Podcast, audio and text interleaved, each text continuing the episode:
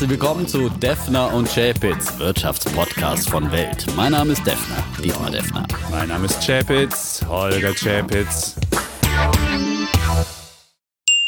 Dieser Podcast wird Ihnen präsentiert von IG. Mit IG traden Sie an mehr als 16.000 Märkten weltweit mit einer leistungsstarken Handelsplattform. Seit 45 Jahren ist IG Ihr starker Partner im Online-Trading. Laden Sie sich jetzt die IG Trading App aus Ihrem App Store herunter. Rechtlicher Hinweis. 81% der Kleinanlegerkonten verlieren Geld beim CFD-Handel mit diesem Anbieter. Sie sollten überlegen, ob Sie verstehen, wie CFDs funktionieren und ob Sie es sich leisten können, das hohe Risiko einzugehen, Ihr Geld zu verlieren. Episode 50, lieber Defner. Und die Da, da, da, Zahl sagt es bereits. Es ist keine normale Folge, sondern eine Jubiläum. Jubiläumsausgabe. Jubiläum, genau. Hurra! Und 50 heißt ja gleichzeitig auch, dass wir Papierhochzeit feiern. Echt? Das ist einjährig, das nennt man Wirklich? Papierhochzeit. Ja. Und vielleicht fühlt sich das für dich auch länger an. Also ich, äh, mir kommt es Ja, wir länger haben viel vor als Papier ein Jahr. vollgeschrieben, auch teilweise für unsere Notizen natürlich. Es sind auch 50 Shades of Grey sozusagen, ja. Äh, immer ein bisschen äh, Peitschenhiebe dabei gewesen äh, und natürlich 50 Schattierungen von Grautönen. Mhm. Wir haben zwar manchmal den Eindruck sozusagen, dass wir hier schwarz-weiß malen mit unseren diversen Ansichten zu verschiedenen Themen, aber eigentlich sind es ja wirklich die verschiedenen Grauthemen äh, des Wirtschaftslebens, äh, die Wirtschaft eben so spannend machen. Genau, und wie in, wie in jeder guten Beziehung haben wir auch jede Woche ein Feedback-Gespräch. Das machen wir nämlich immer vor dem Podcast, wenn wir fragen, wie warst du und wie war ich. Und das machen wir auch jede Ganz, Woche. immer noch ohne Mediator, muss Immer man noch sagen. ohne- ja, obwohl ohne Mediator. Kollege Sommerfeld ja dankenswerterweise angeboten hat. Ja, Ja, der hat aber einen neuen. Vorschlag gemacht. Er meinte, wir sollten einen Tanzkurs machen. Er macht das mit seiner Frau auch. sicher, und dann ja. können wir uns streiten, wer führt und wer Ja. Geführt wird. Und der macht Ich führe. da gibt es keine Diskussion. Ja, aber der Tanzkurs Defner und Shay, das wäre Ich lasse den, wunderbar. ich lass den Chap jetzt immer anfangen zu reden, dass er einführen darf. Dass er so das Gefühl, man muss den Leuten immer das Gefühl geben, dass sie führen dürfen und dann zack. Gott, Defner, sehr schön. Oh. Ja, wir haben ja gesagt, das ist eine ganz besondere Folge heute. Mhm. Und da wollen wir erstmal fragen, was sich durch den Podcast bei uns verändert hat. Ja, so ein bisschen persönlich Resümee ziehen. Ähm, Und dann wollen wir natürlich dieses spannende Jahr, denn es ist, wie gesagt, zum einen 50 Ausgaben und nachdem wir ja eine längere Weihnachtspause hatten, ist es auch fast ein Jahr Podcast. Also wir feiern sämtliche Jubiläen jetzt heute auf einen Schlag, ja.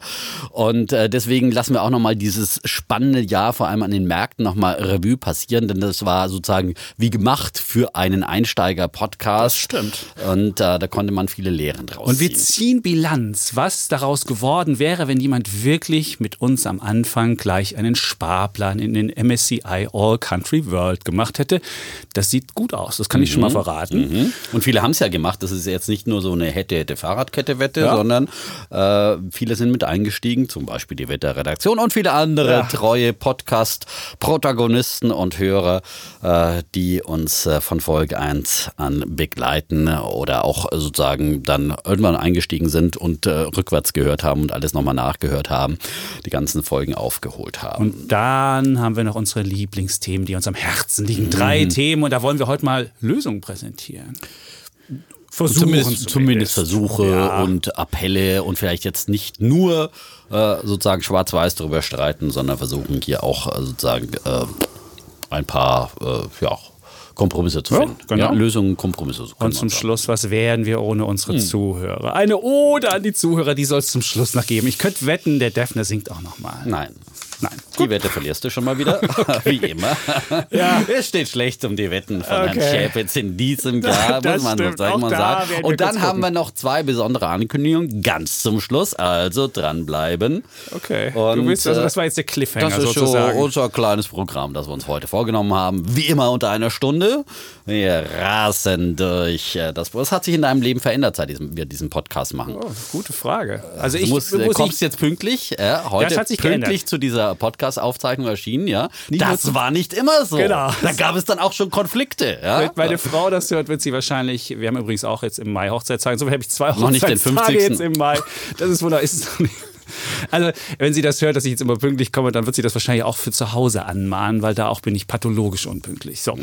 Aber was hat sich geändert? Ich bin ja früher schon immer mit offenen Augen durch die Welt gegangen, so als Alltagsökonom und geguckt hinter die Preise beim Einkaufen, was steckt hinter dem Versicherungsvertrag und so weiter. Aber jetzt, seitdem wir den Podcast machen, gehe ich mit noch größeren Augen durch die Welt, gucke noch neugieriger hin und versuche alles, was ich sehe, so ein bisschen auf Podcast-Fähigkeit abzuklopfen und zu gucken, kann ich das für den Podcast verwenden? Ist es vielleicht ein Bär? Ist es ein Bulle? Oder doch ein Lind-Osterhase. Ja, oder das. Ja, zum Beispiel. Ja. ja. und das ist, muss ich schon sagen, man geht nicht mehr ganz so äh, ja, frei und offen durch die Welt, sondern versucht so ein bisschen Podcast-Fähigkeit immer in die Welt zu bringen. Und auch bei den Themen überlegt man schon, könnte das ein Thema sein, könnte das eins sein? Und ähm, ja, Freizeit und Arbeit geht sowieso noch mehr zusammen. Aber war bei dir ja schon immer so, war ja bei genau. dir schon immer so durch deine Twitterei. Er ist ja hier der große Twitterer, wer es noch nicht weiß. Äh, wie viele Follower insgesamt mittlerweile? Irgendwas in den 70ern. 70, 77.000 oder Stagniert so. ein bisschen, ne? Nein, nicht? überhaupt nicht. Es okay. geht immer jeden immer Monat 1500 dazu. Ja, und ich meine, aber das Gute ist ja, als Journalist ist man ja sowieso immer am Arbeiten. Alle anderen arbeiten und als Journalist ist man Journalist. Das ist das hm. Schöne und dieses Privileg. Ja. Das kann ich jetzt noch mehr auskosten, auch zulasten der Familie. Manchmal, wenn man dann sonntags sich hinsetzt und schon mal vorbereitet. Das finden die Familie nicht so nett. Was hat sie denn bei dir wenn ich, wenn ich den Kollegen Jeff jetzt immer von der Gartenarbeit abhalte, ja. weil ich am Samstag anrufe und sage, lass uns mal über den Podcast sprechen. In der Tat, wir sprechen viel und wir treffen uns dann eben immer am äh, Freitag äh, zur äh, Vorbesprechung und wie gesagt hast, äh, zum Feedbackgespräch. Ähm, ähm ist schon mal spannend und man in der Tat äh, überlegt immer, was kann man jetzt eigentlich so äh, dann besprechen im Podcast. Für meine Sendungen ist das immer so relativ klar, weil das ist immer so die aktuelle Nachrichtenlage. Da guckt man morgens, was so passiert in der Wirtschafts- und Finanzwelt und äh, äh mit langer Erfahrung kristallisiert sich ja da schnell ein Thema heraus.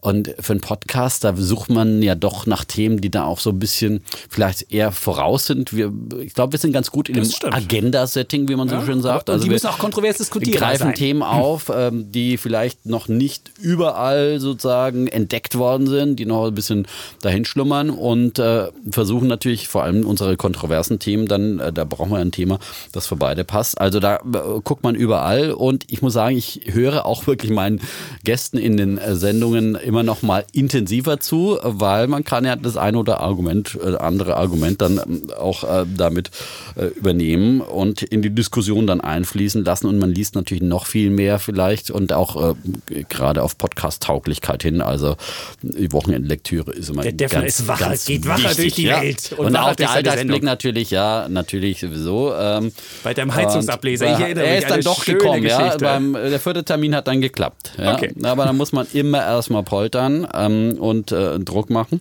Und ich habe jetzt ein Sky-Abo zum halben Preis. Siehst du, also das hat sich auch gelohnt. Also man, man lernt auch wirklich hier Sachen. Ich muss jetzt, glaube ich, wirklich auch mal meinen Stromanbieter wechseln. Ja, das ja. muss ich jetzt auch mal angehen. Okay, ja, also das, haben wir noch äh, weitere alltagstaugliche ja, Wir lernen Sachen. viel voneinander und auch, äh, finde ich, gute Argumente äh, von der anderen Seite sozusagen. Äh, das hilft, äh, weil wir wissen ja alle, Wirtschaft ist nichts Objektives, keine objektive Wahrheit, auch die Wirtschaftswissenschaft nicht, sondern es ist immer nur eine Sicht auf die Wirklichkeit und äh, alles, was mit Prognosen zu tun hat, ist sowieso schwierig und deswegen ist es einfach gut, äh, sich selbst auch denn eben in dieser Diskussion eine Meinung zu bilden. Mir hilft das enorm als Anleger, als Journalist, was auch immer, mhm. als äh, Wirtschaftsteilnehmer und ähm, bereichert mich selber und ja, man kriegt so die eigenen Argumente hinterfragt ganz häufig. Und, das ist, und wenn man, wenn man jetzt kein Sturkopf ist und sagt, nee, meine Meinung zählt, sondern das sind wir ja glücklicherweise nicht, sondern denken wir, oh, da hat der Def nochmal einen guten Punkt gemacht. Auch wenn ich das dann höre im Nachhinein, ich höre jede. Ich habe jede Folge auch wirklich selbst mhm, gehört. Höre ich auch immer. Und ja. dann, äh, ich höre sie immer im Fitnessstudio dann, wieso? Ich höre sie beim Joggen, jeden Morgen. Und da jogge ich ja. ich habe leider noch keinen, keinen Punchball. Genau. Ah, jetzt habe ich den Champions 1 versetzt. Bumm, ich sehe schon. Ja, also, ja, ja. das äh, also, ist spannend, spannendes Jahr. Also es hat uns, äh, es bewegt uns selber und äh, was wir hören, da kommen wir ja noch zu zum Feedback der Hörer, ja. ist ja, dass, dass viele uns äh, äh, mit uns diesen Weg ähnlich gehen und ähnlich dann auch empfinden.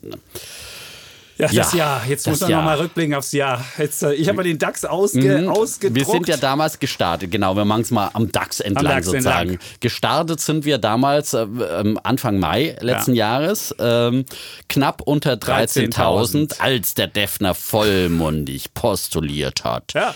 Don't sell in May and go Und das away. ging auch hoch ja, da. ich dachte, was bin ich für ein mhm. Idiot? Und das ist auch das muss ich mal wieder feststellen, wenn ich eine Wette mache und dann gleich zwei Tage später eines Besseren überzeugt. Das ist auch manchmal frustrierend passieren lassen. Hat, diese Erlebnisse hat man häufiger. Also äh, wie auf beiden Seiten. Das ist schön an dem Jahr, ja. dass jeder mal recht hatte. Und das ja, ging Im letzten hoch. Jahr hattest du vor allem recht. Das ist natürlich ganz klar, weil das war ja dann am Ende äh, ein dramatisch äh, schlechtes Jahr.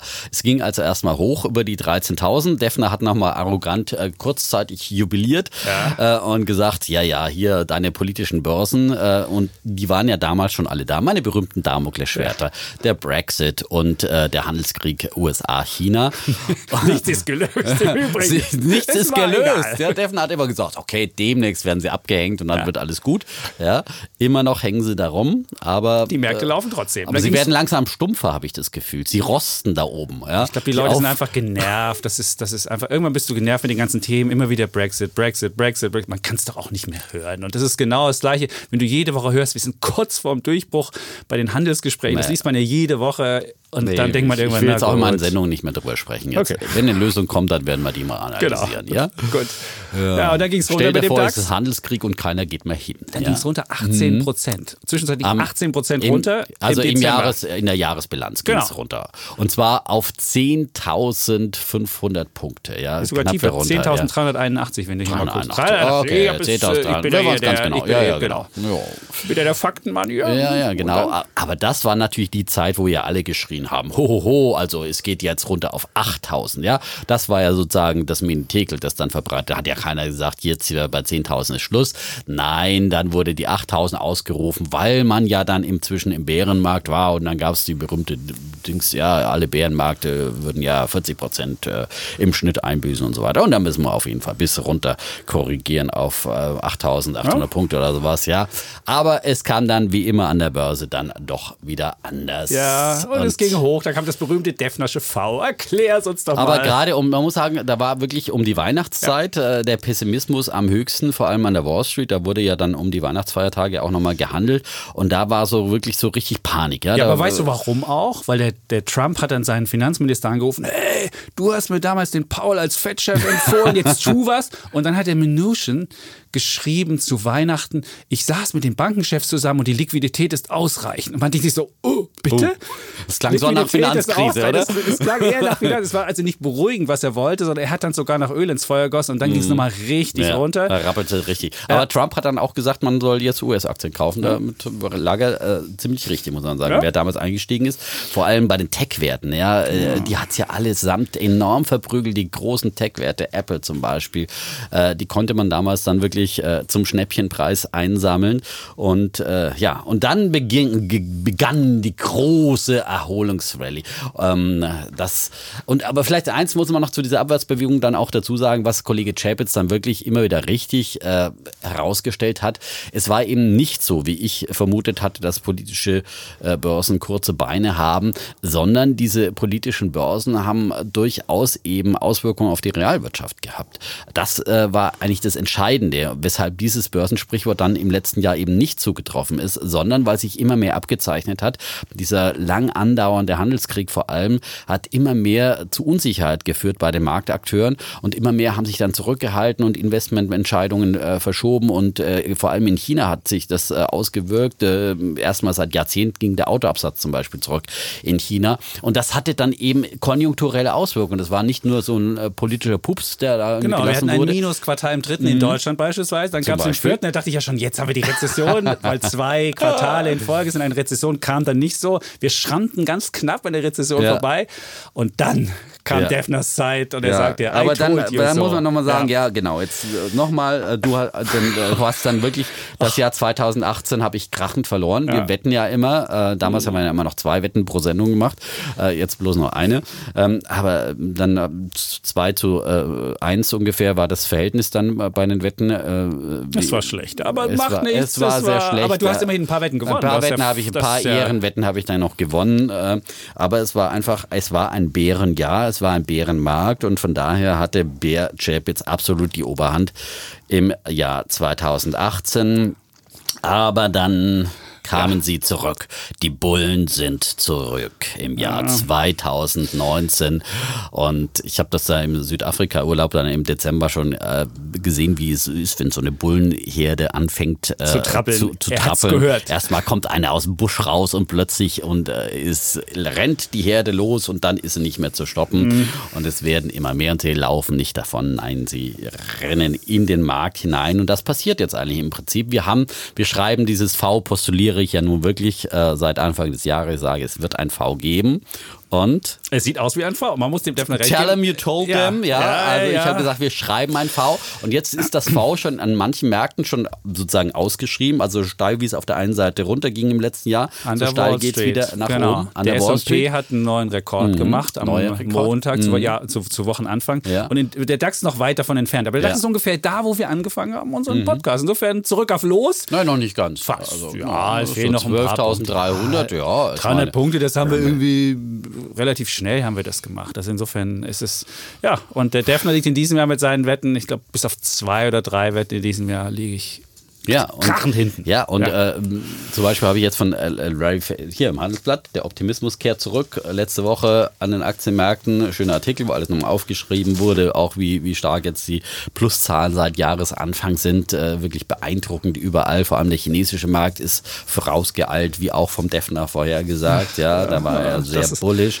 Äh, aber eben auch die amerikanischen Märkte. Nasdaq Composite eben neben dem S&P 500 auch ein neues Allzeithoch gemacht. Also die alten Technologien Technologie-Riesen sind wieder da. Microsoft hat wieder eine, hat eine Billion-Dollar-Bewertung ja. geschafft. Ja, äh, Netflix kommt zurück und viele, viele andere. Ah, das glaube ich noch nicht. Netflix kommt wir nicht werden, so Da können wir noch mal eine Wette über all das noch Netflix, glaube ich, da glaube ich. Aber was man sehen kann, wenn man mhm. jetzt nicht den DAX genommen hätte, sondern den MSCI All Country World, das ist ja, ja unser Index. Das ist ja unser Index, den wir empfehlen. Genau, und der ist längst nicht so weit mhm. runtergegangen. Der ist nicht 18 Prozent verloren, sondern der hat nur in der Spitze 8 Prozent verloren und ist jetzt auch schon wieder auf Rekord hoch. Also man sieht, da ist man äh, nicht so schwankungsfreudig mit dabei und kann ruhiger schlafen, wenn man den nimmt, weil der eben auf die gesamte Welt setzt genau. und nicht nur auf Deutschland. Und in Deutschland war es halt besonders gravierend, weil wir, die Wirtschaft sich besonders abgeschwächt hat, weil wir Autokrise haben, wir hatten das Bayer-Problem und, und, und. Also es ist Aber vor allem, weil die deutschen äh, Werte im DAX äh, vor allem eben auch sehr zyklische Werte sind, die eben auch sehr konjunkturabhängig sind.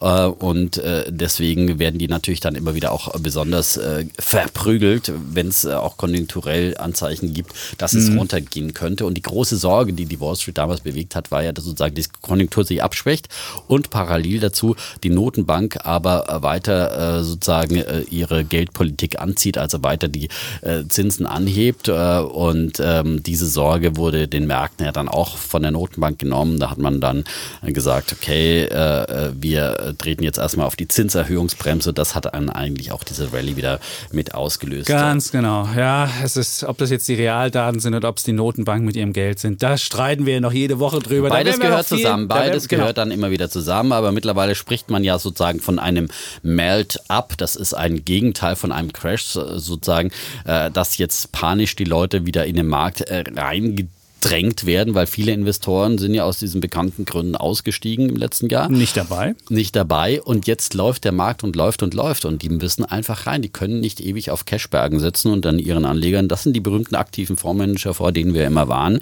Äh, wir sagen ja immer, kauft einen ETF und dann seid ihr automatisch im Markt dabei, genau. Äh, wie er sich entwickelt. Und jetzt haben wir die Statistik. Und ich habe mhm. mal genau geguckt. Und ich habe mal den MSCI All Country World von Luxor genommen, weil das ist der, der in, in den meisten meisten Sparplänen angeboten wird, und zwar bei Comdirect, da muss mhm. man dann 1,50 Euro als Gebühr zahlen und die habe ich jetzt nicht mit abgezogen. Ich habe jetzt ja. einfach mal ohne Gebühren genommen. Ich habe den, den MSCI All Country World von Luxor genommen und habe angenommen, dass jeder 100 Euro im Monat eingezahlt hat, seitdem wir den Podcast, ab Mai, nämlich die erste mhm. Einzahlung cool. Ende Mai, weil bis Aha. dahin hatten wir ja schon zwei oder drei Folgen und bis dahin hat dann auch jeder das machen können und jeden, jeden Monat 100 rein und da hat man also 1200 eingezahlt und man ist jetzt bei 1000 298,50 Euro. Und selbst wenn wir jetzt mal die 1,50 noch abziehen, wären wir dick im Plus. Wir haben also jetzt einen Plus von 8,2 Prozent. Aber auch an diesem, an diesem Beispiel kann man gut sehen, wie man mal im Minus lag. Das größte Minus war Ende Dezember, da hatte man mal minus 8. Wow. Und wer dann nicht, wer dann irgendwie ausgestiegen wäre oder den Sparplan gestoppt hätte, hätte mhm. diese ganze V-förmige Erholung nicht mitgemacht. Deswegen sollte man den Sparplan, egal was passiert, immer den Hunderter einzahlen. Und äh, dann wäre man jetzt 8,2 Prozent vorn. So. Weil man natürlich dann im, im, Dezember wirklich diese Schnäppchenkurse mitgenommen hatte und dann wirklich halt zu diesen günstigen äh, Preisen für seine 100 Euro viel, viel ja. mehr Anteile an diesem Sparplan erwerben konnte, als, äh, als es noch teurer genau, war. Genau, das war der Höchststand. Da konnte man nämlich 0,4586 Anteile kaufen. Ich habe genau die Anteile mal durchgerechnet wow. und, äh, und jetzt kriegt man beispielsweise nur noch 0,38 für die 100. Also da sieht man diesen Durchschnittskosteneffekt. Je niedriger der Index und je weniger der Indexfonds kostet, desto mehr Anteile bekommt man für seine 100 Euro. Und das ist eben dieses Wunderbare. Und deshalb, äh, wer das gemacht hat, liegt jetzt 98 deswegen, Euro vorn und wow. 8,2 Prozent. 8,2 Prozent. Und das ist ja das ist ungefähr die Rendite, die wir immer sozusagen anpeilen für als äh, durchschnittliche Jahresrendite auf lange Sicht. Ja, Das muss eben nicht äh, in einem Jahr, in mhm. zwölf Monaten funktionieren, aber auf lange Sicht kann man das man erwarten. Wow, ja, wow. Cool. Und das hat man jetzt schon geschafft. Obwohl Wahnsinn. man gar nicht die, die Kohle, alle Kohle angelegt hat zum Anfang, sondern immer nur Stück für Stück mhm. investiert hat, sieht man, hat man trotzdem jetzt schon aufs gesamte eingezahlte 8% den Aber Geduld wow. und Nervenstärke zahlt ja. sich aus und das sollte man sich jetzt wirklich sozusagen mal aufschreiben, weil es wird immer wieder solche Situationen geben. Es gibt im Leben dann eben immer Crash-Situationen in allen Lebensbereichen und dann ist es gut, wenn man sich daran erinnert, äh, welche positive Erfahrungen mhm. man schon gemacht hat. Das ist die Kraft des Optimismus Ach. und die Kraft des positiven Denkens, dass man nicht vergisst, was für positive Erfahrungen man äh, gemacht hat in seinem Leben und auch an den Märkten und daraus dann auch die richtigen Lehren zieht und sich nicht dann wieder, wenn die nächste Panik aufkommt, die nächste Angstwelle und wieder alle schreiben, oh, diesmal aber kommt der ganz große Finanzzusammenbruch. Rette sich, wer kann, verkauft eure Aktien und so weiter und so fort, wie es ja auch diesmal in der Krise überall mhm. hieß, ja. Und die Crashbücher sind ja immer noch führend in äh, den äh, Bestsellerlisten, ja. Also hört nicht auf die Crash-Propheten, sondern sozusagen auf wirtschaftliche Vernunft und guckt euch langefristige äh, sozusagen Entwicklungen an den Aktienmärkten an. Und Gut, man muss aber fairerweise, man muss fairerweise auch sagen, die Erholung kam jetzt relativ schnell. Ja, Ein klassischer Bärenmarkt kann auch schon mal zwei, drei Jahre Natürlich. dauern und dann hängt man länger rum genau. und, und, ist länger auch im Minus. Das, das ist viel schlimmer. Das, das ist viel genau. schlimmer, wie es ja. zum Beispiel nach dem Jahr 2000, also das, oh. äh, so ein Salami-Crash, ja. Da ging's eben, da gab es nicht so einen richtigen Crash, sondern immer wieder nur drei Jahre lang so ein Salami-Crash und immer hast du gedacht, ja, jetzt muss es doch mal vorbei sein und dann wurde wieder eine Scheibe von der Salami abgeschnitten. Ja. Das kann auch mal passieren und äh, auch da ist man dann einfach mit einem Sparplan, der einfach sozusagen seine Gefühle ausschaltet, sondern einfach immer stupide investiert. Autopilot Ja, genau, da ist man, ja, oder wie es äh, Costolani sagte, Aktien kaufen und schlafen. Also auch ja. das ist ein gutes Ding. Was ich frustrierend fand, wenn ich ein Jahr noch zurückgucke, wir hatten, ich hatte ja einen, einen Bullen der Woche, da ging es darum, ob Unternehmenslenker auch moralisch agieren und was für Menschenrechte und Demokratie tun. Da hatten wir diese saudische Kon Konferenz in der Wüste, wo viele CEOs gesagt hatten, da bin ich nicht dabei wegen des äh, getöteten Journalisten. Und äh, da dachte ich mir, das würde die Welt vielleicht besser machen. Und was war jetzt in der vergangenen Woche? Larry Fink, der Chef von BlackRock, war wieder auf einer saudischen Konferenz und hat, äh, hat so getan, als ob nichts wäre. Er hat sogar einen Menschenrechtspreis dafür bekommen, dass er damals nicht in der Wüste war. Und jetzt sitzt er da neben dem saudischen ähm, Finanzminister und spricht auf einer Konferenz über Profit und Purpose. Und man denkt sich so, what? Und dann sieht man, die Welt ist doch nicht besser geworden. Das ist ja. frustrierend. Ich finde, das ist ein frustrierendes Erleben. Ich finde, jetzt kommt der Kollege wieder mit ja. seinem ganz großen Thema. Nein, aber ich finde, so das ist frustrierend wenn, ja. du, wenn du denkst, dass Unternehmenslenker auch mal auf den einen oder anderen Dollar verzichten, um die Welt zu einer besseren zu machen. Und das tun sie halt nicht freiwillig und das ist auch. Trotzdem äh, glaube ich auch an Ding. Wandel durch Handel und ich glaube, man muss in der Politik wie in der Wirtschaft immer wieder auch den Dialog suchen und zwar nicht nur mit lupenreinen Demokraten. Die Welt ist halt einfach mal so, wie sie ist. Und wenn du immer sagst, ja, mit dem spreche ich aber erst, wenn er ein lupenreiner Demokrat ist und ein lupenreiner Menschenrechtler, äh, dann wirst du viele Teile der der Welt einfach komplett ausgrenzen. Und ob es dann besser wird, wenn sie komplett eingegrenzt werden und abgegrenzt werden, das wage ich dann einfach ja. zu bezweifeln. Also ich glaube, ich glaube an Wandel durch Handel immer noch. Und das hat sich in China gezeigt. Äh, mit äh, sozusagen dem wirtschaftlichen Aufschwung kamen auch viel mehr Freiheitsrechte. Auch wenn es noch keine Demokratie ist, die Chinesen dürfen heute reisen und haben viele, viele Freiheitsrechte die du in der mhm. DDR damals nicht hattest. Okay, ja. gut, wenn du das, das, das diskutieren wir auch jedes Mal wieder. Nur ich frage mich halt, die, die Aussicht hatten gerade 37 30 Menschen. Ja, das ist ganz furchtbar. Das ist nein, es ist, nein, es und ist ich einen Tag später da und diskutiere über Profit and Purpose und, und was die Welt zu einer besseren macht. Sorry, also das ist, das ist, finde ich, zumal Larry Fink, der an alle Leute jedes Jahr immer einen, einen CEO-Letter verschickt und fragt, was macht ihr Gutes in der Welt? Da fragt ja, man sich, aber auch in, was Amer in Amerika in werden Welt? übrigens Menschen auch, äh, zu Tode verurteilt, ja. Ja, ich, darf man Todesstrafe jetzt, ist was Schreckliches. Das ja, ist, ja. also von daher, ja, wollen wir jetzt hier, darf nicht Larry Fink auch nicht mehr in den USA Geschäfte machen, möglicherweise? so, Gott. also Okay. wo fängst du an, ja, mit deiner besseren Welt, ja? Und äh, ich glaube, wie gesagt, an Dialog und man muss die Dinge ansprechen, auf den Tisch legen, aber nicht immer nur sich zurückziehen. Da wären wir schon bei mal- unseren Themen, oder? Ja. Ich meine, da können wir jetzt gleich in Ja, die ja. Themen einsteigen. Das war jetzt kein offizielles Thema, aber, Aber- wir fordern viele Dinge. Äh. Wir haben heute mal eben drei Themen eingegrenzt. Ähm, und das sind politische Themen, die wir immer wieder diskutieren. Äh, es sind äh, natürlich äh, Ökonomische. Themen, genau. Ökonomische also, die Themen, aber ja. auch, also wo Politik und Ökonomie zusammengreifen und wo wir auch eine bessere Welt machen wollen. Genau. Und wir haben daraus heute mal drei Postulate gefordert. Ja. Postulat ist was Feines. Genau. Also, Ja, aber ich habe es ja nicht so eigentlich mit den Fremdwörtern. Ich bin ja Ein- hier der äh, ökonomische Gimpel, aber Postulat, ja. das, das ich ist auch dir. Ja, geläufig. ja, das das ist doch ist, schön. äh, Ein genau. geläufiges Wort. Das Also äh, äh, mit einer Herzensangelegenheit würde ich mal gerne anfangen. Ja, darfst du gerne. Baut ein besseres Europa, ja. Ähm, ist auch von mir eine Herzensangelegenheit. ich weiß, darüber streiten wir ja immer und äh, dann enden wir immer und sagen, okay, äh, unsere Diskussion werden wir über Europa und die EZB diskutieren und sagen, okay, baut ein besseres Europa.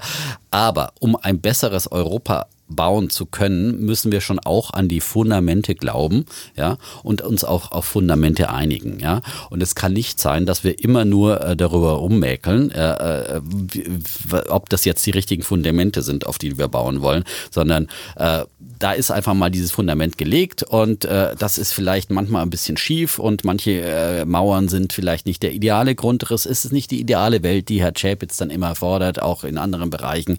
Aber das sind nun mal die Realitäten, die geschaffen worden sind. Das sind die Fundamente.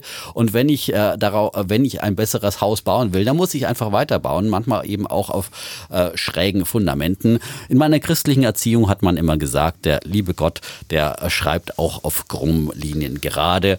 Ja, und das will ich jetzt einmal übertragen. Auch vielleicht manchmal schiefe Fundamente Das auf Dinge, die planen mit. Die, die, nein, das heißt ja nur so Diskussion ein Beispiel. muss um nein. Es ist einfach Ja. nur mal so ein Beispiel, ein. Sprichwort. Ja, das kann man auch andere Dinge über, über, übertragen.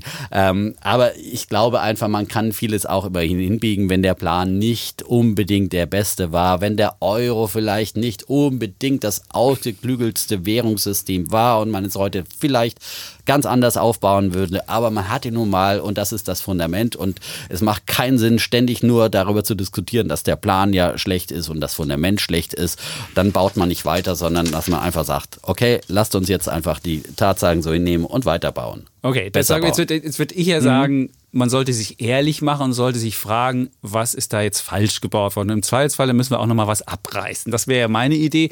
Und ich finde, man kann kein politisches Europa bauen, was auf einer schrägen ökonomischen Idee basiert. Also man kann gegen eine Ökonomie langfristig kein, keine, keine Politik machen. Du wirst jetzt sagen, das ist das Primat der Politik und wir müssen doch Europa bauen. Sag du, was du haben sagen willst, ich aber sag, was ich sag. Aber ich finde, ich finde so, so funktioniert es. Es gibt zwei Lösungen eigentlich nur für Europa und für die Eurozone. Entweder wir machen das so, dass jeder Staat selbst für sein Budget verantwortlich ist, dann muss es aber auch haften dafür. Das ist Handeln und Haften, das muss immer zusammengehen. Dann muss im Zweifelsfalle auch pleite gehen können und so weiter. Oder aber du sagst, wir wollen ein zentralistisches Europa machen und dann können wir zusammen entscheiden, was wir machen. Dann musst du aber Kompetenzen abgeben und dann haften wir auch gemeinsam. Was du aber nicht machen kannst, du handelst individuell und haftest gemeinsam. Das, Das wäre so, das, und das ist, das, das ist der Grundfehler von Europa. Und wir müssen uns jetzt mal ehrlich machen, müssen überlegen, wie kriegen wir das Problem gelöst und wie wollen wir Europa haben. Und das ist die ehrliche Frage. Und was dabei sicherlich eine Rolle spielt, ist, wir müssen die alten Fehler begleichen. Also wir müssen beispielsweise einen Altschuldentilgungsfonds machen. Ich würde sofort sagen, Deutschland muss wahrscheinlich in diesem Prozess sehr viel Geld auch bezahlen, weil die Italiener mit diesen hohen Schulden, das werden die nicht überleben. Deswegen müssen wir wahrscheinlich auch in diesem neuen Europa eine Entschuldung in irgendeiner Form machen. Ob wir das über die EZB machen oder ob wir so einen Schuldenalttilgungsfonds mal wie im, im Osten machen, weiß ich nicht. Nur, das muss man irgendwie machen. Nur, ich möchte nur dann das machen, wenn ich danach auch weiß, dass dann alle ordentlich weiterbauen und nicht der Schlendrian weitergeht. Und wenn ich jetzt denke, ich entschulde da, damit dann der gleiche Kram wieder weitergeht und wieder die Regeln gerissen worden und wieder irgendwie die Wettbewerbsfähigkeit auseinanderdriftet, dann funktioniert das halt nicht. Und das muss man sich vorher klar machen. Und nur wenn wir das vorher klar gemacht haben, und das ist in der, in der Demokratie immer schwierig, weil national wird noch gewählt, dann, äh, dann äh, bauen wir das Europa wieder neu. Und im Zweifelsfall müssen wir auch für dieses Europa sehr viel Geld bezahlen, aber dafür wäre ich auch bereit, wenn ich wüsste, danach wird es besser gebaut. So, das ist meine Lösung für Europa und ähm, es geht mit dieser mangelnden Wettbewerbsfähigkeit, funktioniert halt so nicht. Wir gehen, wenn wir so weiterbauen und einfach sagen, so haben wir es jetzt halt gemacht, machen wir weiter, dann driftet es auseinander. Und ähm, mir fällt immer ein Beispiel ein in Venezuela, das ist ja immer das Beispiel, was du bringst, wenn es um Sozialismus geht. Da ging es um Klopapier.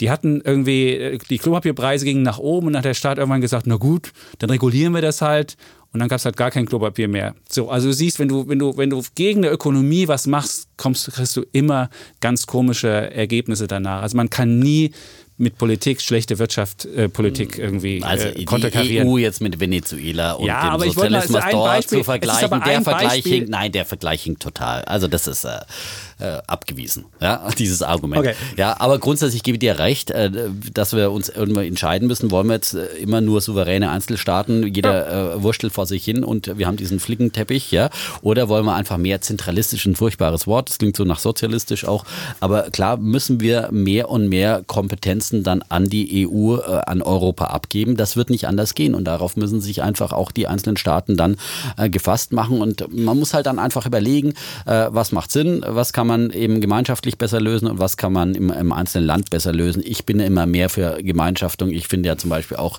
äh, die Bundesländerkompetenzen in Deutschland, das gehört alles äh, total aufgehoben. Man sieht ja diese ganze Bildungsgeschichten in den verschiedenen Bundesländern und so weiter, macht ja alles keinen Sinn mehr. In einer globalisierten Welt, die immer mehr zusammenrückt, müssen auch einzelne Länder äh, und kleinere Einheiten einfach enger zusammenrücken. Ansonsten verlieren sie und das ist ja meine große Sorge, dass wenn Europa eben sich nicht stärker bündelt und unsere Sorge ja. eigentlich, ne? Zum Beispiel äh, bei künstlicher Intelligenz, bei anderen, bei Digitalisierung, anderen großen Zukunftsaufgaben Aufgaben und auch politischen Aufgaben natürlich, dann werden wir verlieren gegen China und die USA. Nur ein starkes, großes, kräftiges, schlagkräftiges, geeintes Europa ja. kann hier irgendwie noch eine Rolle so spielen. Und wenn wir meinen, wir müssen das alles wieder äh, äh, auseinanderschlagen und exiten und brexiten, ja, die Briten werden schon sehen, wo sie bleiben. Äh, die werden keine Rolle mehr spielen nach einem Brexit in dieser mhm. Welt. Sie werden ihren Einfluss wirtschaftlich und politisch komplett. Gut, da sind wir unterschiedliche Da sind wir unterschiedlicher Meinung, aber deswegen glaube ich, ja. brauchen wir ein starkes Europa. Unbedingt. Und, äh, von meiner Sicht aus gerne äh, zentraler und äh, zentralistischer. Und äh, das natürlich wird uns Deutsche das Geld kosten, aber das sind Investitionen, die mannigfaltig zurückkommen. Äh, und wir werden auch immer wieder am meisten profitieren, wie wir es bisher schon getan haben, von Europa. Deswegen baut ein besseres Europa. Europa. Und ein ja. Appell vielleicht dazu noch, bald okay. Sind Europawahlen, ja. Und wir haben ganz viele junge Zuhörer. Und es ist ein wirklich wichtiges Anliegen, einfach zur Wahl zu gehen ja. und nicht seine Stimme zu verschenken. Wir haben gesehen, wo, äh, es, äh, wohin es führen kann in, beim Brexit, äh, wenn junge Leute nicht zur Wahl gehen, wohin es führen kann in den USA, wenn viele nicht zur Wahl gehen. Plötzlich wachen sie am nächsten Morgen auf und sagen sie, oh, dieses mhm. Land wollte ich nicht. Ja. Äh, so wollte ich nicht, dass die Entwicklung läuft. Deswegen unbedingt zur Wahl gehen, damit man sich hinterher auch zu Recht dann auch beklagen kann, wenn etwas Ach, anders den läuft. Können ich nicht. Jetzt sind wir uns wirklich so einig, auch wenn ich, starkes Europa geht ja nicht, wenn wir von Krise zu Krise gehen, aber das mit der Europawahl, da würde ich dir sofort, also geht hin und wählt, auch wenn es wahnsinnig schwer ist. Auch ich habe Probleme, wenn ich gerade die ganzen Wahlplakate immer sehe. Auch meine Kinder fragen dann, Hä, was soll das denn jetzt? Also da gibt es auch Plakate, die wirklich völlig sinnentleert sind. Also das sind immer Kinder ganz gut, wenn die daneben stehen und sagen so, Papa, oh. was will der jetzt? Oder was soll dieses Symbol? Die Linke mit ihren Sprüchen. Oh, boah. Lustig fand ich in der Heute-Show, da haben sie, meinen sie, ja, Katharina Barley hat ja die, äh, das Bild ihrer Tochter aufgehängt. also es ist halt so oh. extrem gefotoshoppt, ja. ja. Ja, ähm, unser genau. nächstes Postulat ja, wird vorgetragen von, von Herrn Schäpitz. Ja, da geht es da geht's um eins, meine Hauptanliegen, aber auch wahrscheinlich deine Hauptanliegen. Ja, unbedingt. Also, rettet, rettet den Kapitalismus. Ist, das, ist, das ist eins der, der Hauptanliegen und äh, was, was wir feststellen müssen. Und Weil ich muss vielleicht mal ganz kurz sagen, ja. äh, wir beschimpfen uns ja gegenseitig manchmal als Kapitalist und Sozialist, aber ist es beileibe nicht so, dass der Herr Chapitz ein Sozialist ist, auch wenn er in der DDR aufgewachsen so ist. ist ja, und manchmal schreiben mir Leute bei Instagram so, äh, so meine Fans so aus dem Defner, Team Defner, ja. ah, der Sozialist äh, Chapitz äh, mäkelt immer rum. Nein, er ist kein Sozialist. Ja, das ja, ist stimmt. nur äh, manchmal eine äh, ja, ist ja schlecht Zuspitzung. Zuspitzung. Ost, genau, der schlecht gelaunte Ossi aus, dem, aus, der, aus der ehemaligen DDR. Das bekommen wir auch regelmäßig. Boss, also, nein, uns ist beide liegt am Herzen den Kapitalismus. Wir würden ihn vielleicht anders retten wollen. Das werden wir ja. jetzt gleich feststellen. Aber was wir, was wir ja sehen, ist eine wachsende Kluft und eine wachsende zwischen Arm und Reich und auch äh, vielleicht nicht unbedingt in Deutschland, aber wenn man es sich weltweit anguckt und auch was wir feststellen müssen, dass die Akzeptanz für dieses System langsam abnimmt. Und wenn die Akzeptanz dafür zunimmt, dass man, dass man äh, Unternehmen enteignet und solche Sachen macht, merkt man, irgendwas muss mit diesem System nicht okay sein. Und dieses Gefühl, was die Leute haben, vielleicht sind sie nicht ärmer, aber sie haben das Gefühl, dass sie irgendwie abgehängt werden, dass die nächste Generation, ihre Kinder nicht mehr reicher werden. War immer dieses Zukunftsversprechen, du wusstest immer, die nächste Generation, der wird es besser gehen. Dieses Gefühl ist langsam weg.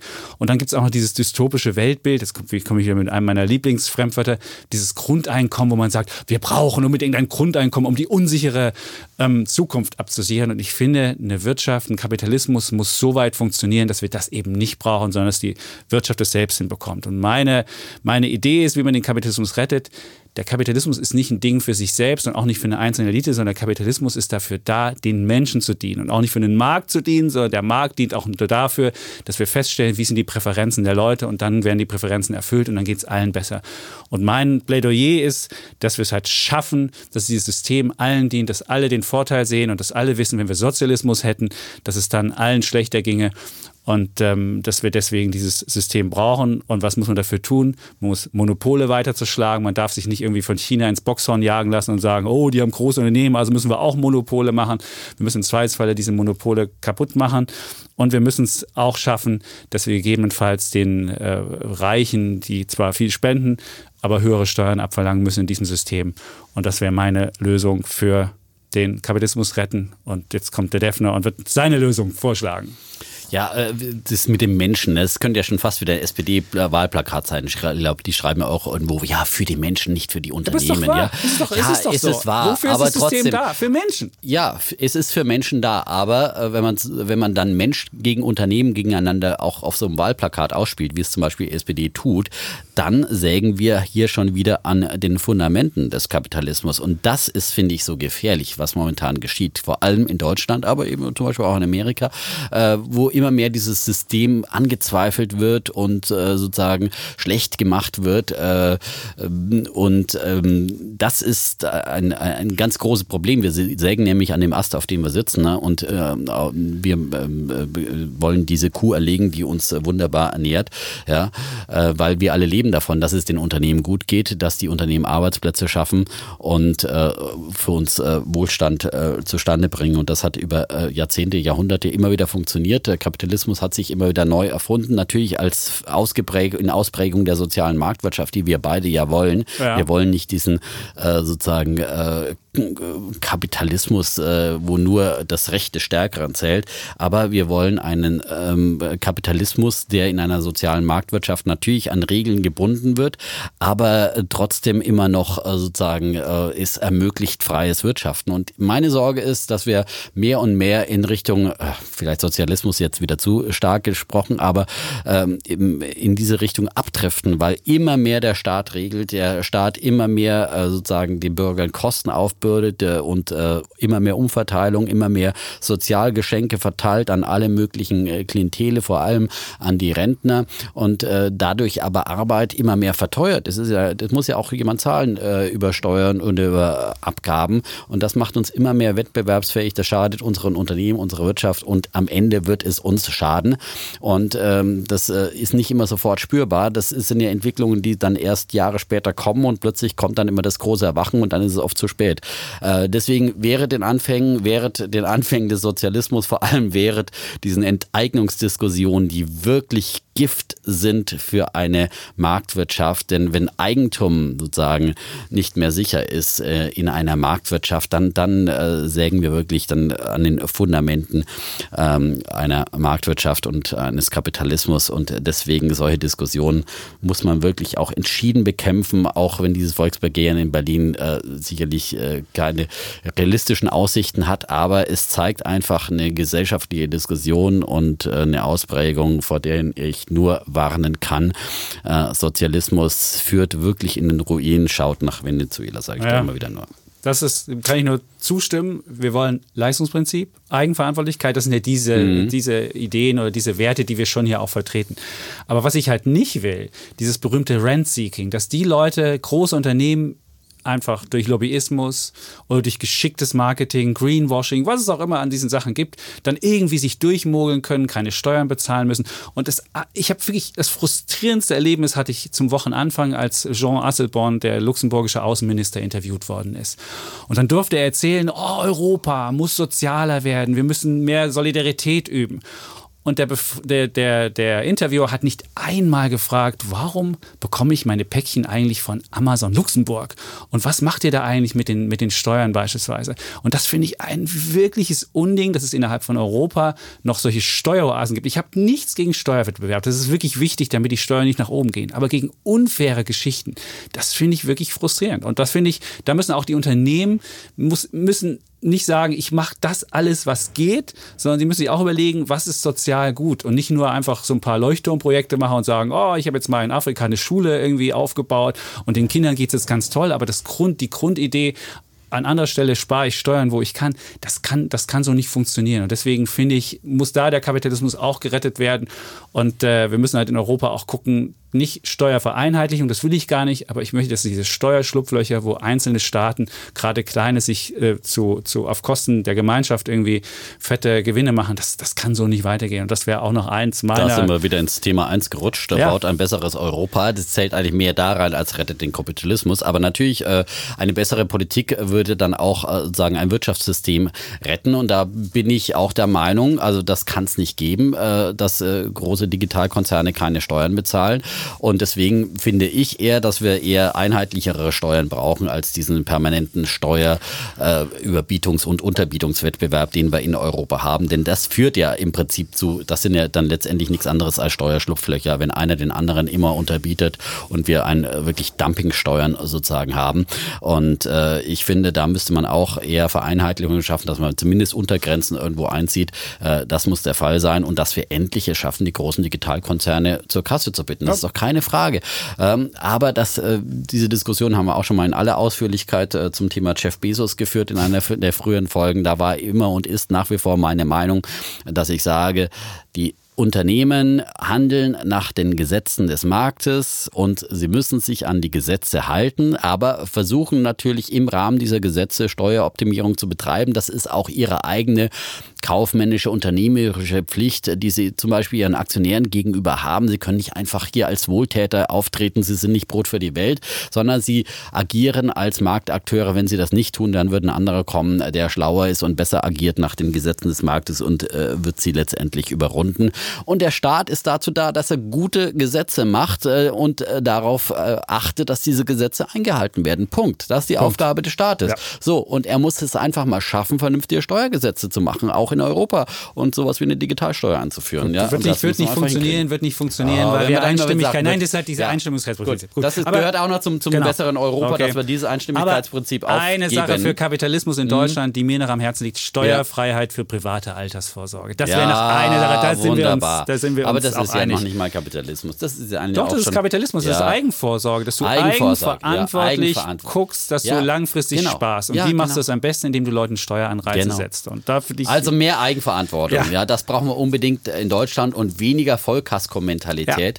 Ja. Äh, das ist leider. Aber das, das, predigen wir ja jede Woche. Das predigen ja, wir jede Woche, aber dieser Staat momentan und diese Regierung äh, ist halt immer mehr dieses paternalistische und Mathe, äh, Mutti, oh. Mutti kümmert sich um ja. alles ne, und Vater Staat. Und die Deutschen verlassen sich immer mehr darauf und rufen bei jeder kleinsten Ach, der Gelegenheit. schon mit dem zweiten Fremdwort. Jetzt kommt der Paternalismus. Ja, also dieser Defner heute. Wahnsinn. 50. Sendung wird jetzt zum Intellektuellen hier. Gut. Nein. Gut, kommen wir zum dritten Thema noch, zum letzten Thema. Das ist aber doch deins, das liegt doch dir am Herzen. Naja, aber dir doch auch. Da geht es also, um die Mobilität. Um die, wir sagen, erfindet die Mobilität neu. Ich sage, einer fährt voraus und das ist Tesla. also keine Sendung ohne Tesla. Unser Lieblings, eines unserer Lieblingsthemen. Okay, ich gebe es zu, zuletzt bei den Zahlen, es lief nicht so optimal. Ich habe den Chart mal hm. mitgebracht. Da ging es ja. ja, das ist eine bewegt, auch ein bewegtes Es ist eine, eine der Wetten, äh, bei denen ich wirklich ganz weit hinten liege mit der Tesla-Aktienwette. Und äh, aber ich, ich sag's ehrlich, ich habe gestern nochmal nachgekauft, Tesla-Aktien. Also die sind nicht so günstig. Äh, da, oh, ja, oh, da Defner, oh, wirft dem ist, guten Geld schlecht. Das ist wie wenn du Deutsche Bank immer wieder nachkaufst, weil das ist dem schlechten Geld Gutes Gut. hinterher. Okay. Das soll man nicht immer machen, aber in dem Fall glaube ich, ich glaube einfach diese, diese Geschichte. Ich sag's ehrlich. Und äh, ich glaube nach wie vor daran, dass Tesla einfach in Sachen Mobilität und vor allem E-Mobilität dem Markt fünf bis sieben Jahre, vor allem den deutschen fünf bis sieben Jahre voraus ist. Äh, und äh, da gibt's dann immer mal schwache Quartale, wo man das eine oder andere Problem hat, aber Tesla hat ja im letzten Jahr, und wir haben viel über Tesla diskutiert, ja. oh, werden sie es je schaffen, hier über äh, ihre Produktionsprobleme in den Griff zu bekommen und haben mehr als 5000 Modell 3 im Monat herzustellen. Natürlich haben sie das. Haben sie, sie das nicht. Die produzieren immer mehr. Nee. Ja, und nee. jetzt ist es, äh, das Problem momentan ist nur, dass sie äh, sozusagen will es keiner mehr zum kaufen. Kunden. Nein, will das keiner mehr kaufen. Natürlich wollen die Leute die, die kaufen. Die Nachfrage bricht doch ein. Jetzt versucht doch Herr Musk schon wieder eine neue Theorie zu machen, der sagt, oh, wir haben jetzt bald neue Chips drin, dann wollen die Leute lieber nicht das alte kaufen, sondern warten so lange, bis wir die neuen Chips eingebaut haben. Da werden immer eine Ausreden. So. Sie entwickeln ständig neue Ideen ja. und auch neue äh, Geschäftsmodelle. Sollen erstmal die alten Dinger verkaufen, äh, bevor sie neue Ideen Ja, und die anderen, die, die alten Dinger, wie du sagst, die sind gerade auf dem Schiff nach Europa Ach, und nach immer China. Noch auf dem Schiff. Äh, man erschließt neue Märkte und äh, zum Jahresende, da wird äh, Tesla ganz anders dastehen. Da wird die Fabrik in China äh, dann in Betrieb gehen und, und, und. Aber das ist nur ein Thema. Ja, also wir, wir wollen erfinde die Mobilität neu. Also schaff dich gar, gar nicht erst ein Auto, leg dich gar nicht erst ein Auto zu. Ich habe auch einen Kollegen gestern gefragt, warum hast du noch ein Auto? Weil mittlerweile 97 Prozent der Zeit steht die Kiste hm. einfach nur rum. Und man braucht wirklich also kein vor allem Auto in der Großstadt. In den Großstadt. Gut, ja. wenn man natürlich in ländlichen Gebieten Meine Familie legt, wohnt auf dem Land sozusagen. Gut, also viele, viele, der Tipp jetzt ja, schlecht. Das aber ist, ist schlecht. Da fährt immer nur noch zweimal am Tag ein Bus vorbei. Aber ich glaube, auch für ländliche Gebiete sind die neuen Mobilitätskonzepte eine Riesenchance einfach. Ja wenn du es zum Beispiel schaffst, äh, Pooling-Taxis und dergleichen zu machen, die auch eben ländliche Gebiete abgrasen. Gut, dann haben wir, das ist also unsere, unsere mhm. Idee. Und die Frage ist halt eigentlich nur, schafft es VW oder die anderen Angestammten in der Technologie nachzuholen, schneller als, als Tesla es schafft, die äh, Produktionsexzellenz von VW und Co. nachzumachen. Aber das, das werden wir diskutieren. Das ja, Thema, ja, aber äh, ich finde jetzt zum Beispiel eine gute Geschichte von VW ist dieses äh, Pooling-Taxi, dieses Sammeltaxi ja. äh, Moja, das äh, in Hamburg an den Start gegangen ist. Aber was ist natürlich passiert? Es gab umgehende Klage von einem kleinen Taxiunternehmer und der jetzt sozusagen zumindest die Expansion Expansion sehr begrenzt hat von Moja. Also die wurden jetzt einfach mengenmäßig da eingegrenzt, sodass es eigentlich gar keinen richtigen Sinn mehr macht, weil man muss natürlich auch eine gewisse Größe dann haben, um so eine Stadt äh, auch abdecken zu können. Und wenn du zu wenig Fahrzeuge hast, dann kannst du eben die Stadt nicht richtig abdecken. Aber das ist mal wieder das Typische, da wird dagegen geklagt sofort. Die Taxifahrer, die immer auf die Barrikaden gehen, sie müssen einfach lernen, diese äh, Mobilität wird momentan disruptiert und entweder du magst mit, mit oder du magst nicht mit, aber dagegen auf die Barrikaden zu gehen, das Bringt macht keinen nichts. Sinn. Macht mehr Sinn, über MyTaxi dann eben auch Pooling-Fahrten und dergleichen anzubieten. Und da ist einfach viel im Umbruch und ich finde es extrem spannend, was da momentan ja, passiert. Und gut, dass wir unsere Wetten hier noch haben dazu. Und Tesla, jetzt, das ist eine der wenigen Wetten, in der ich gut liege. Bei den restlichen ja, Wetten, da wollen wir gar nicht drüber reden. Macht dir keine Sorgen, auch diese Wette. Wie, wie, lange läuft die bis zum Jahresmitte oder bis zum Jahresende? Die läuft zum Jahresende, die 300. Die 300. Also wir sind bei 240 jetzt, das wird, das wird nichts werden. Da sind so viele Leerverkäufer drin, wenn Tesla dann einmal wieder auch eine äh, Überzeugung. Jetzt zum Beispiel bei Twitter gab es ja wenigstens jetzt mal eine Einigung mit der SEC, ja? Ja, ja das stimmt. Äh, jetzt Die, guckt immer ein Anwalt ja. drüber. Ja. Ich bin mal gespannt, ob das funktionieren wird. Ich hätte da meine Zweifel. Da würde ich jetzt nicht drauf wetten, dass es. Äh, das wird natürlich Zukunft nicht funktionieren. Nur, aber kein Richter, jeder Richter, jeder Richter weiß, wenn ich den Elon Musk aus dem Verkehr ziehe, ist der Laden von heute auf morgen platt und keiner will dann da stehen und will das hervorgerufen haben. Deswegen kommt er immer wieder davon. Der kann das jedes Mal, er kann noch zehn er ist weitere halt so Sachen ein Machen. Der Elon Musk ja, ist halt einfach ein gut. Ja? Aber ob er, ob, er, ob er, die Aktionäre reich macht und den Defner auch, wir werden es sehen. Das ist, äh, ja, ich bin zuversichtlich. Wir wollen ja trotzdem, wir müssen ja noch eine Wette trotzdem noch anbieten, weil ja, keine Wette. Sendung ohne Wette. Genau, keine Sendung ohne Wette und ich biete dir eine an. Ja? Wir sind ja jetzt im Finale. Wir spielen ja bald gegeneinander ja, Fußball. Unsere Vereine. Genau. Unsere Vereine. Unsere Vereine am 25. Ja. Mai. Und nun da muss man ja, sagen. Der, der Kollege Chapitz ein Bullenanhänger, ja. ja. gegen seine sonstige Natur. Aus, genau, aus meiner Vergangenheit Leipzig wohnend und meine Heimatstadt bin ich RB Leipzig-Fan und der Defner ist äh, Bayern München-Fan. Und nun spielen wir beide gegeneinander. Und wenn es so etwas wie einen Fußballgott geben sollte, wenn es den Fußballgott gibt, wird er diese Ungerechtigkeit, die bei Bayern gegen Werder sagen, stattgefunden ich wollte hat. sagen, die wird er Sühnen. äh, er werden bestimmt jeden Tag in den Fußballgott und die Bayern haben noch ein paar mehr Gegner mehr. Wir werden der, das sehen. der Es wird ich fand diesen. Elfmeter auch nicht Siehst du. gerecht. Ja, das war un.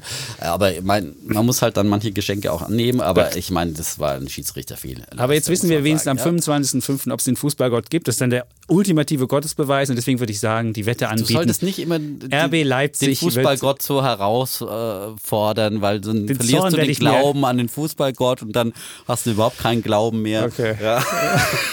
Danke. Also wir wetten, dass, dass wir am 25. das RB Leipzig gewinnen. Du Der wettest dagegen. 25. Der äh, Tag des Fußball-Atheismus, meine Damen und Herren. Das werden wir sehen. Gut, und zum Äh. Schluss natürlich noch die Sache, was wären wir unsere, ohne unsere Fans, Ja. also ohne unsere Zuhörer. Und das ist, das ist eins Nicht. der... Nicht. Nicht. Da hast du recht, Ja, nicht. nö, freilich, wer wir ganz verloren, wir vergessen, verloren. nicht und niemand, kein Schwein wird zuhören. Ach super, der, der, jetzt wird er gleich anfangen zu singen noch. Also muss er, muss er wirklich sagen. Also was uns, hätte ich eine Wette verloren. was, uns, was, uns, Mhm. was wir wirklich vor einem Jahr nicht gedacht hätten, was wir für wirklich treue Zuhörer haben und dass wir vor allen Dingen junge Menschen haben, die sich für, äh, Ich für hätte überhaupt Wirtschaft nicht gedacht, dass da irgendjemand zuhört, muss ich sagen. Nein, ich meine, du Da kommst war auf so einen Podcast. Nein, aber wir konnten ja auch, äh, das, das Medium Podcast habe ich auch wirklich, was, was hat sich persönlich verändert, muss Ja. ich sagen, auch entdeckt. Das ist wirklich ein tolles Medium, dass man wirklich, äh, man entdeckt immer wieder neue Podcasts und wir tauschen uns auch darüber manchmal aus. Aber junge, Zuhörer- junge, junge Menschen, die uns zuhören. Und jetzt, äh, wir sprechen sogar Leute auf der Straße an. Letztens hat mich jemand angesprochen und gesagt, ey, ich habe jetzt einen Sparplan abgeschlossen. Da saß der Junge noch hinten auf dem Kindersitz mit drauf. Und für ihn habe ich es auch gemacht. Er hatte bei der Sparkasse so ein Sparkassenbuch. Die hatten keinen wirklichen Sparplan. Und dann habe ich so gemacht, wie ihr es gemacht habt. Und das fand ich, oder wie ihr es gesagt habt. Das finde Ja. ich einfach wunderbar, wenn Leute einfach nicht nur zuhören, sondern auch das Vertrauen in uns haben, das dann auch wirklich umzusetzen. Und wie viele Menschen, wir haben irgendwie, über, ich habe festgestellt, dass junge Kommunikation über Instagram funktioniert, wusste ich vorher auch nicht. Ich war ja ein großer Twitter-Fan, da habe ich nicht solche Diskussionen, sondern meistens über Instagram. Dann schreibt mir Florian was über, da kann man über Antriebe und Brennstoffzellen diskutieren, über, über, oder mit Jan über Gold und ETFs. Oder, oder Lino beispielsweise hat ja auch geschrieben aus dem Finanzmuseum in Zürich, wie er mit einem Bullen und einem Bären da steht. Oder Max, der mit so großen Fischen da rumhängt und dann eine, eine riesen Diskussion anfängt und sagt, wir sollten mal diskutieren, ob wir möglicherweise in Deutschland einen angelsächsischen Kapitalismus brauchen. Oder Sascha, der mich auf die Gimpel-Theorie aufmerksam macht. Oder der Finanzkollege Timo Bautzus, der, der ein Buch geschrieben hat, die fetten Jahre sind vorbei und der schrieb, ich habe eure ganzen Podcasts bis zum Ende gehört und dachte, Mensch, das habe ich doch meine Argumente, die ich im Buch gemacht habe, auch wieder gefunden. Das sind so wunderbare Momente und deswegen ein Hoch auf unsere, Ah, wunderbar. auf unsere, auf unsere ähm, Ja. Zuhörer. Oder letztens schrie, hat in der Kantine mich jemand gefragt, ist denn Oscar wirklich so toll, wie du erzählt hast? Kann man das wirklich nutzen? Und die Leute, und dann zeige ich denen das auf dem Handy und dann sind die, sagen die, hey, cool, will ich auch haben. Also es ist wirklich, es ist einfach Muss ich auch wunderbar. sagen, ja. Also es ist Ja. Dieses Feedback, was wir hier kriegen, ich bin schwer begeistert. toll, ja. Und das ist, und das entschädigt für all die Stunden, die man vorbereitet. Nicht mit dem Defner, wir gehen auch manchmal hier Ah, raus und denke ich mir so, oh Mann, diese Diskussion, wieder ist er mir ins Wort Wenn gefallen. Und ich bin frustriert und denke mir so, äh, und, und all das für diese Zuhörer sage ich danke. Da setzt du dich mit dem Defner eine Stunde. kann ich, da kann ich mich Oder auch komm aus den natürlich. Osterferien wieder. Und das Erste, was ich mache, mit dem Defner diskutieren. Ich meine, Äh, was da kann äh, ich mich ehrlich? nur anschließen. Aber wo du jetzt pünktlich kommst, haben wir gleich eine bessere Art Die erste Gesprächsatmosphäre. Grund, genau. Ja, Weil der Defner ist nämlich ein sehr gewissenhafter und pünktlicher Zeitgenosse, während der ist- eher der Hallo-Dreh ist. So, da haben wir noch ist mal, ja auch eine Form von Respekt. Ja, ne? sehr schön. Aber Respekt und ich kann's, kann mich nur anschließen. Also du hast schon viele genannt von unseren tollen Hörern und äh, meine Lieblingshörerin ist ja nach wie vor äh, Sprich sie richtig aus, richtig Leonie. Leonie. Leonie, die sozusagen in der Zeit des Podcastes geboren wurde, uns schon im Mutterleibe gehört hat und äh, natürlich auch schon einen ETF-Sparplan hat. Und all die vielen, vielen Menschen, ist eine Bewegung, geht durchs Ja, Land, ja. irgendwie schon. Ähm, die ETF-Sparplanbewegung. Und, Wir kriegen irgendwann das- das ein ETF treuer Zuhörer aus äh, meiner Familie ist ähm, der Hubi übrigens. Ja. und das ist äh, der, mittlerweile angetraute Mann meiner Patentochter. Und die haben jetzt auch äh, ein, ein Baby zusammenbekommen, gerade eben, das ist die kleine Greta. Die hat noch keinen Sparplan, aber bestimmt demnächst, wenn Hubi ist auch sehr angefixt von der Idee und mein Patenkind ähm, Svenja, die äh, schrieb mir mal bei, bei, bei WhatsApp irgendwann vor ein paar Monaten, weil ich ihm zu Weihnachten das Finanztest ETF äh, Sparplanbuch äh, geschenkt habe und schrieb, äh, also das Wort des Jahres ist jetzt schon ETF-Sparplan. Oh. Habe ich gesagt, oh gut, es wird vielleicht irgendwann durch Windeln abgelöst demnächst. Mal gucken. Ach, Aber, wunderschön. Wie gesagt, viele Hörer aus dem bekannten Kollegenkreis, ja. aus der eigenen Familie und natürlich ganz, ganz viele da draußen, die wir auch immer wieder, äh, die uns kontaktieren und das ist einfach schön von Ihnen, von euch äh, bei Instagram zu hören. Ich finde, wir sollten ja die Dudes-Debatte nochmal aufmachen. Wir haben so viele junge Hörer. Ich wäre wirklich dafür, dass wir ab sofort wieder Du sagen. Gut, das können wir nochmal. Das, das können wir erstmal sehen. Weil nächste Woche, weil jetzt kommen wir hm? nämlich zur nächsten Woche, da können wir nämlich nicht duzen. Nein, nein. Das ist nämlich ein ganz besonderer Podcast. Da, da diesen wir. Da diesen wir, genau. Da wird gedisst. Nein, gedisst. Nein, nicht gedisst, aber. Nächste Woche haben wir nämlich einen ganz besonderen Gast da. Wenn es denn so kommt. Wir hoffen, dass es, dass es klappt. Da ist nämlich ähm, Herbert Dies, der Vorstand von VW, macht ja nächste der Woche. Chef. Der Vorstandschef, nicht nur Vorstand. Der von dir schon ganz schön angezählt wurde mal. Ja, ne? da hatten wir auch du eine Wette doch, laufen. Wir ja, hatten eine Wette laufen, dass, dass er, er, zum Jahresende nicht mehr im Amt ist. Ne? So, ah. also ich weiß nicht, ob wir auf diese Wette nächste Woche dann nochmal zu sprechen kommen. ja, natürlich. Okay. Hat der Chapitz recht? Ja, ja werde mal ein paar Zitate von Chapitz Es wäre die Anfangsfrage, ja, ja. die du stellst. Und er macht ja nächste Woche als Chefredakteur die Welt, mhm. am Montag nämlich. Und dann bekommen wir ihn, und er macht kein anderes Interview, sondern nur in unserem Podcast, hat er versprochen. Dann haben wir eine halbe Stunde hier und werden dann mit Herrn Dies über all die Themen, die wir auch, die uns am Herzen liegen, die euch am Herzen liegen, also wenn ihr auch Fragen noch habt, an Herrn Dies einfach schicken. Und dann werden wir ihn interviewen. Und dann kommst du jetzt mit der ganz großen Ansage. Ja, und dann Defner. haben wir noch eine andere Besonderheit, denn wir haben ja schon immer mal von der Idee gesprochen, dass wir irgendwann auch mal äh, Sie und euch dann äh, live treffen wollen und ein Podcast-Live-Event machen. Wir haben ja ursprünglich gedacht, oh, oh, wir machen es zum 50. Da hat es nicht ganz geklappt, aber bald. Coming soon. Ja, coming in soon. In einem Theater in Ihrer Nähe. Kein Theater, es ist kein kein Theater. Es ist kein Theater. Aber es wird live sein. Es wird live sein. Also wir verlassen unser Podcast-Studio und zwar am 20. Mai. Da nehmen wir zum ersten Mal live vor Publikum auf und zwar in Hamburg auf dem Otto Campus. Und wenn ihr dabei sein möchtet, dann schickt uns eine E-Mail an wirtschaftspodcast.welt.de. Äh, es können dann nicht alle, die schreiben, dabei sein. Die genauen Teilnahmebedingungen, die findet ihr auf welt.de. Und Sie auch. Dudes. Ja. Sie auch. Sie auch. So. Und, aber es heißt Dudes. Ich bin jetzt fürs Duzen. Ich duze ab sofort. Ja. Okay, wir gut. duzen beim Fernsehen. Wir duzen alle Kollegen, alle jungen und alten Kollegen bei der, bei der Zeitung, da wird ab und zu noch gesiezt. Das ist ja noch ein bisschen formaler bei euch, ne? Ja. Ähm, aber also von daher, ich wäre jetzt fürs Du ab sofort. Okay. Ich sage ab sofort Du. Habe ich jetzt mal so beschlossen. Ja. Also 20. Mai, wir müssen es nochmal sagen. 20. Ja. Mai, Hamburg. Näheres, wie gesagt, bei Welt.de Dudes. Und dann kann man da hinschreiben, auch an die Mailadresse und sagen, dass man da gerne hinkommen möchte. Und dann wird es hoffentlich. Ja. Wird schon werden. Wird ne? schon. Also wir freuen uns auf jeden Fall auch mal persönlich mit unseren äh, Hörern oder Hörerinnen ins, in Kontakt zu kommen genau. und mal vor Publikum das zu machen. Da nehmen wir dann auf jeden Fall eine Folge auf, aber werden natürlich auch ein bisschen Extended Fragen beantworten und dergleichen. Also das schon ein bisschen, bisschen Mehrwert bieten sozusagen. ja. ja. Das, das, wird drin sein, würde ich vermuten. Ja. Defner. Sehr schön. Jetzt haben wir die 50. rum. Ja, geschafft. Und Ganz harmonisch ohne, heute. Dass, ohne dass der Defner gesungen hat. Was ja, ist denn hier los? Heute war es etwas anders als unsere normalen Folgen. Äh, demnächst dann wieder die normalen mit den üblichen Rubriken, mit dem üblichen kontroversen Thema. Heute haben wir dieses Format etwas aufgebrochen zur Feier des Tages. Ja, 50 ist aber auch groß, insofern kann man das auch machen. Gut, ja. ansonsten, aber die Verabschiedung machst du wie immer. Oder? Machen wir ja. schon. Ne? also sagen ja, wir jetzt Wir sagen Spruch. einfach Tschüss und Ciao. Wir bleiben Bulle und Bär, Defner und Chapitz. Dieser Podcast wurde Ihnen präsentiert von IG. Mit IG traden Sie auf Aktien, Währungen, Indizes und Rohstoffe bei einem weltweiten Marktführer im Onlinehandel. Verlassen Sie sich auf 45 Jahre Trading-Expertise. Laden Sie sich jetzt die IG Trading App aus Ihrem App Store herunter. Rechtlicher Hinweis. 81% der Kleinanlegerkonten verlieren Geld beim CFD-Handel mit diesem Anbieter.